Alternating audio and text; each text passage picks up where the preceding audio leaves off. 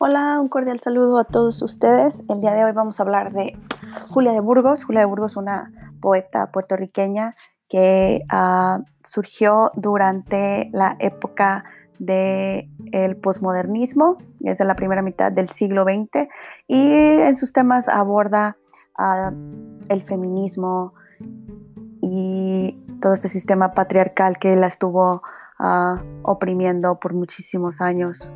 Ella, para darles un poquito acerca de su historia. Viene de una familia muy pobre uh, en un lugar que se llama Carolina, Puerto Rico. Es la hija mayor de 13 hijos. Afortunadamente tuvo la oportunidad de uh, tener una carrera docente en la Universidad de Puerto Rico y después emigró a los Estados Unidos, a Nueva York, donde continuó trabajando como periodista y editora de una revista ella sufrió muchísimo durante toda su vida y alguno de ese sufrimiento se lo debió a sus relaciones amorosas. Tuvo un divorcio, después se vuelve a enamorar, se va a vivir a Cuba, tampoco no le funciona, pero mientras que está en Cuba comienza a estudiar en la Universidad de La Habana para, para mejorar sus habilidades y regresa a Nueva York. Durante todo este tiempo trabaja como activista para luchar no solo por los derechos de las mujeres, pero también ella quiere la independencia de Puerto Rico. Es una mujer muy controversial. Desafortunadamente vive una vida con muchísimos altibajos y todos estos altibajos la llevaron a una serie de crisis emocionales que la condujeron al alcoholismo. Se dice que ella uh, un día sale de su casa y se colapsa en las calles de Nueva York. La encuentran tirada, se la llevan a un hospital en Harlem. Muere de neumonía, la entierran, nadie la reclama y la entierran con el nombre uh, Jane Doe, algo así. Y después de mucho tiempo, uh, Puerto Rico la puede recuperar, ¿verdad? Puede recuperar los restos, la regresan a su país, la regresan a la isla del encanto y en Carolina, su pueblo natal, o su ciudad natal le hacen un homenaje y sus restos descansan hoy en día en el cementerio de Carolina. Uh, desafortunadamente ella no pudo ver el legado que dejó, uh, muy, muy triste. Pero en el lado más amable, uh, su sufrimiento nos inyectó una semilla o nos sembró una semilla de paz a las mujeres de cierta manera y de deseos de salir adelante y luchar por nuestra igualdad, ¿verdad? Por la igualdad social, por los mismos derechos, igual que el hombre. Esa es una de las uh, precursoras del movimiento feminista. Es muy interesante, ya veremos en su poema a Julia de Burgos.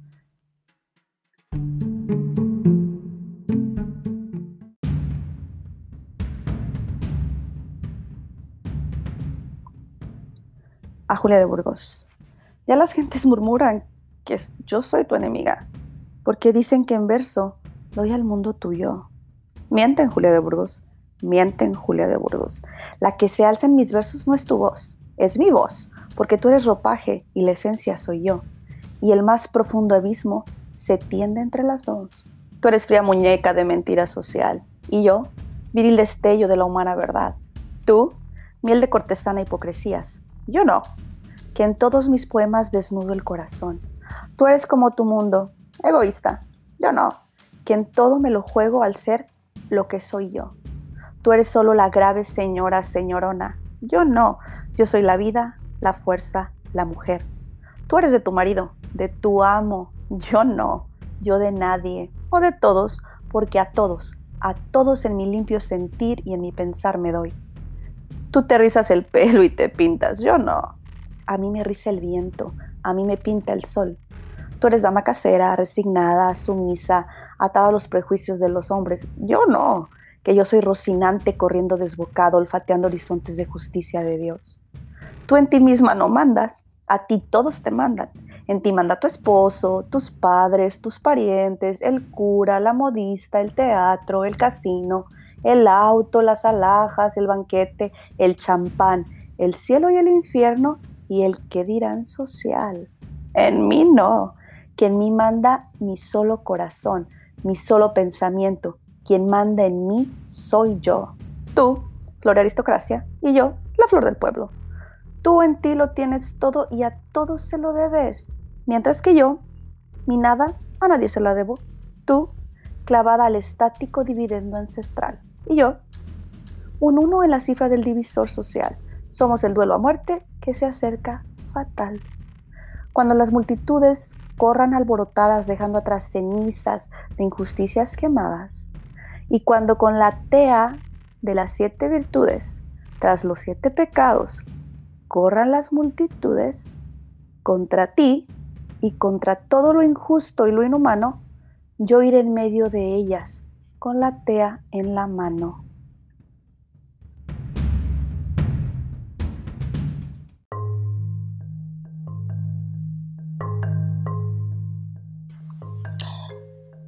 Antes de que comencemos a analizar el poema, me gustaría que nos pusiéramos a pensar ah, para poderlo entender mejor. Si alguna vez hemos sentido que somos dos personas, y a esto me refiero que no eres la misma persona que reflejas en un ambiente público o con tus amigos a la misma persona que tienes dentro de ti. Esa persona que ah, está quizás atrapada en tu mente, en tu corazón, en tu cuerpo. Es para, no quiero referirme a una persona con máscaras, pero también podría ser alguien que tiene una máscara, que se tiene que poner una máscara por algún motivo. y después cuando llega a casa se quita esa máscara y dice, me quité un gran peso encima. Entonces, piensen en esta pregunta. ¿Tienes una doble personalidad? Y realmente tienes una doble personalidad porque no puedes mostrarte como eres en realidad. Bueno, eso es lo que nos va a hablar Julia de Burgos. Ah, y ya desde un principio nos lo dice. Ya las gentes murmuran que yo soy tu enemiga porque dicen que en verso doy al mundo tuyo. ¿Y qué se refiere con esto? Las gentes murmuran, ¿sí? Toda la gente está hablando de que cuando escribe sus versos, está hablando de Julia de Burgos, ¿sí? Entonces, es un poco complejo en el sentido de que como que no Julia de Burgos escribe el poema. Sí, Julia de Burgos escribe el poema, pero la voz poética no es la Julia de Burgos mujer. Entonces aquí vamos a ver que se desdobla, aquí existe un desdoblamiento. Hay una Julia de Burgos poeta y hay una Julia de Burgos mujer. La voz poética quien nos está hablando es la Julia de Burgos poeta, no es la mujer. Y luego nos vamos a dar cuenta cuando la empieza a describir. Mienten Julia de Burgos, mienten Julia de Burgos, ¿verdad? Y enfatiza, están mintiendo. Yo no estoy hablando de ti, yo estoy hablando de mí. La que se alza en mis versos no es tu voz, es mi voz, la voz de la poeta. Porque tú eres ropaje y la esencia soy yo. Y aquí esto es muy fuerte porque al decirle tú eres ropaje, tú eres las apariencias, tú eres la de afuera, la de adentro, la que habla, la que tiene esa pasión, la que tiene ese talento, soy yo, la Julia de adentro. Y aquí vemos este tema de la dualidad del ser. Y el más profundo abismo se tiende entre las dos. Y aquí está utilizando una hipérbole un abismo tiene una separación, ¿verdad? Hay una gran diferencia entre Julia de Burgos poeta y Julia de Burgos mujer. Entonces esta Julia de Burgos poeta le habla a su alter ego, ¿sí? Y le dice, tú y yo somos tan, pero tan diferentes. Tú eres fría muñeca de mentira social. Si utiliza esta metáfora de fría muñeca, tú eres falsa, tú eres fría, tú no tienes sentimientos, tú eres simplemente un adorno para la sociedad, un juguete. Yo, viril destello de la humana verdad. Y ella es una mujer fuerte, ¿sí? que alumbra la humanidad. Ella no es esa apariencia, ella es la realidad, la verdad. Tú, miel de cortesanas hipocresías, yo no. ¿sí? Y aquí le dice, bueno, tú eres una hipócrita, prácticamente una hipócrita, y se refiere a cortesanas, a las cortes, a estas mujeres de sociedad, que simplemente viven de apariencias. Y dice, la poeta dice, yo no. Yo en todos mis poemas desnudo el corazón. Ella en su poesía es una mujer honesta, es una mujer que se entrega, que se entrega como es, no tiene máscaras. Tú eres como tu mundo, egoísta, yo no. Y fíjense la palabra que utiliza para describirla, ¿no? Egoísta, es una mujer egoísta. Pero la poeta no. La poeta, ella es ella misma, es una mujer auténtica. Tú eres solo la grave señora, señorona. Tú eres. ¿sí? Y siempre está dirigiéndose a ella, ¿verdad? Es una anáfora. Y eres simplemente esa señora que tiene alguna importancia para la sociedad. Y ella, la poeta, es la vida, la fuerza, la mujer. Entonces es, una mujer que tiene fuerza y ahorita vamos a ver por qué se refiere a que tiene fuerza y tiene vida. esto es muy importante porque en la época en la que ella vivió las mujeres realmente no tenían ninguna fuerza y ninguna vida, siempre estaban bajo el yugo de este sistema patriarcal. Tú eres de tu marido, de tu amo, yo no. Y aquí otra vez tenemos tú eres, tú eres, esa anáfora, ¿sí? que le está reprochando a y le está diciendo, fíjense esa ah, preposición de, que indica pertenencia, eres de tu marido, una, es como si fuera un objeto, es una posesión, es, tiene un dueño, ¿verdad? Tu amo, como si fuera una esclava, ah, yo no, yo de nadie o de todos, porque a todos, a todos en mi limpio sentir y en mi pensar me doy. Entonces ella decide de quién es, ¿verdad? La poeta, pero la mujer no puede porque tiene un marido y el marido la controla. Luego, en, la siguiente estrofa, tú te rizas el pelo y te pintas, yo no. Entonces aquí tú te rizas el pelo y esto nos indica, ¿no? Las apariencias otra vez, esa mujer que tiene que verse bella, que tiene que verse linda para los demás. En cambio, y este verso es muy, muy lindo, a mí me riza el viento a mí me pinta el sol. Y fíjense cómo aquí esta personificación de él, y si se le imaginan, ¿no? El sol la pinta y el viento la risa, algo muy natural. Entonces, ella es simplemente como el mundo la ha moldeado, ella no sigue todos estos estatutos sociales, todas estas ideas de que la mujer tiene que ser de cierta manera. Ella simplemente es una mujer natural, ¿sí? que solo deja que el sol y el viento la le, muestren ¿verdad? la belleza o la embellezcan. Tú eres dama casera, resignada, sumisa, atada a los prejuicios de los hombres. Fíjense qué triste esta parte, ¿no? Tú eres simplemente una dama de casa que tiene que obedecer a su marido y que no puede hacer prácticamente nada, que tiene que seguir los prejuicios. ¿sí? Pero ella no, la poeta no. Que yo soy Rocinante, corriendo desbocado, olfateando horizontes de justicia de Dios. Y aquí ella hace referencia a Rocinante, ese, ese caballo de Don Quijote, ¿no? Que salía con Don Quijote a buscar esas aventuras que tanto nos deleitó en el libro ah, de Don Quijote de la Mancha con el grandioso Miguel de Cervantes. Entonces ella se está comparando, ¿verdad? Que hay una metáfora, ella es Rocinante, ella es una persona libre en busca de aventuras, a diferencia de la Julia mujer que no puede hacer nada, está atada a lo que el hombre le diga y está resignada, ni siquiera lucha, ¿no? Es lo más triste que ni siquiera puede luchar ah, con esto.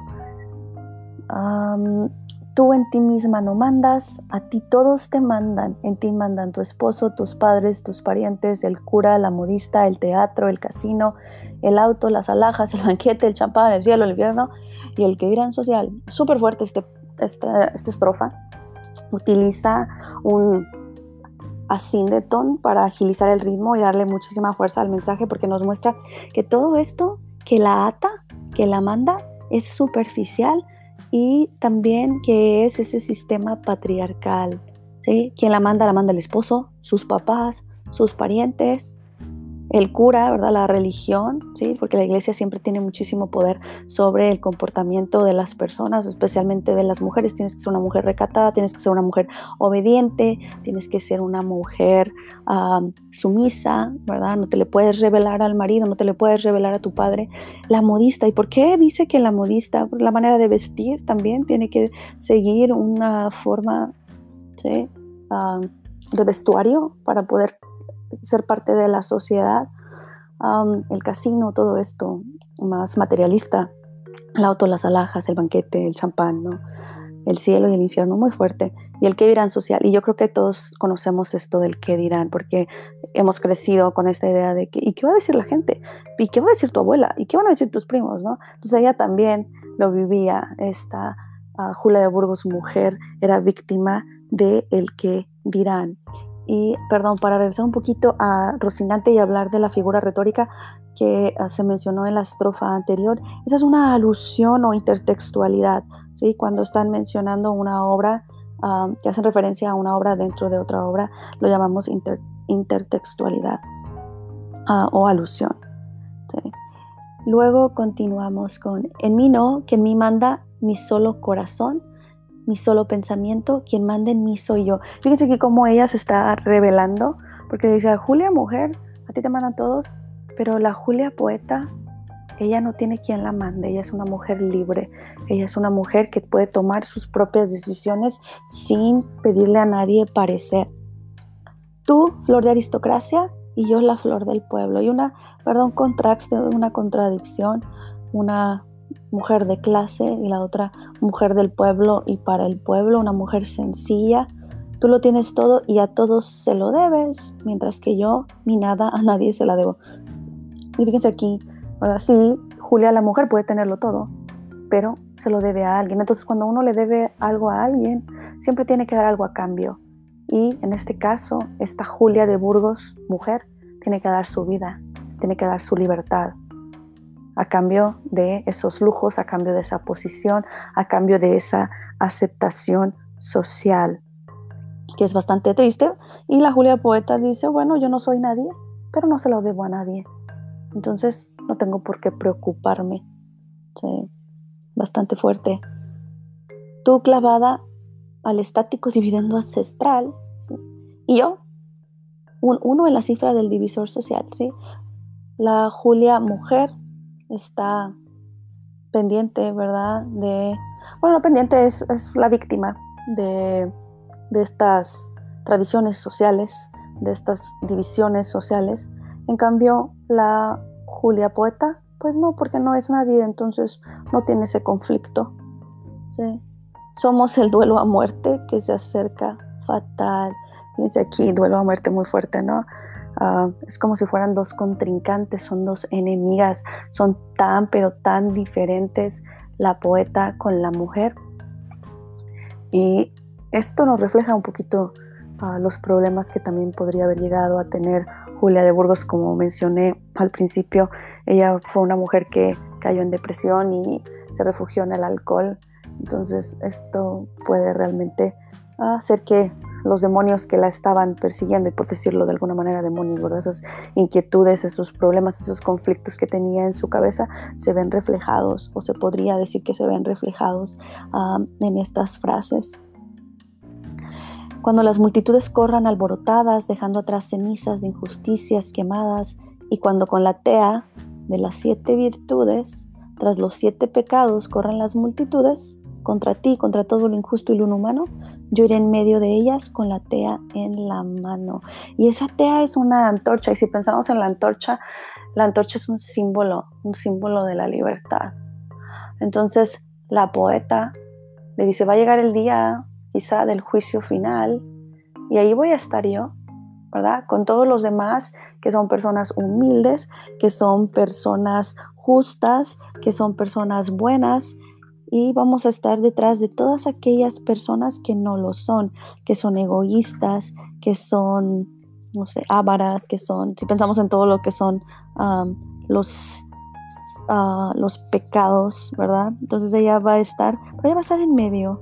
Quizá el estar en medio puede significar que mm, es imparcial a la situación, pero ella es la que lleva la antorcha. Entonces, aquí en este juicio final, ¿qué es lo que va a suceder? Ella está tratando simplemente de encontrar la luz, la paz. E, es, es, un poco compleja la estrofa, pero nos da la idea, ¿verdad? La idea que ella va a luchar, la Julia poeta, va a estar luchando por la verdad y por esas virtudes que deberían de tener todos los humanos. Esa humildad, esa compasión que, que supone que como todas las personas de bien tendríamos que tener. Así que también si nos ponemos a analizar un poquito más la estructura del poema, nos vamos a dar cuenta cómo Julia de Burgos tiene esa libertad de hacer lo que a ella le plazca, ¿verdad? Como lo hacían los vanguardistas de la época. Ella no regresa a las formas clásicas de la poesía, no tiene una estructura como la de un soneto, por ejemplo, o una redondilla. Ella tiene un poema donde es una métrica variada, donde es una rima también variada, o sea, son versos prácticamente libres. Y hay algunas partes donde sí podemos ver que tiene este, una rima, como por ejemplo en la penúltima estrofa, en el terceto, donde dice, tú clavada al estático dividendo ancestral y yo uno en la cifra del divisor social, ah, somos el duelo a muerte que se acerca fatal. Entonces ahí ella juega con la musicalidad de su poema, juega con la rima, pero también tenemos otros versos donde no hay ninguna rima, ni siquiera rima sonante.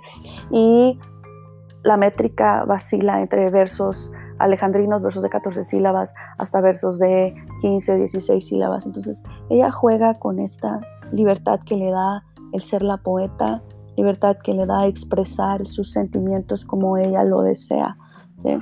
Y es, es bastante linda la manera en que lo hace y la manera en que nos presenta ese desdoblamiento de lo que es la mujer y lo que es la poeta. ¿sí? Nos presenta su alter ego.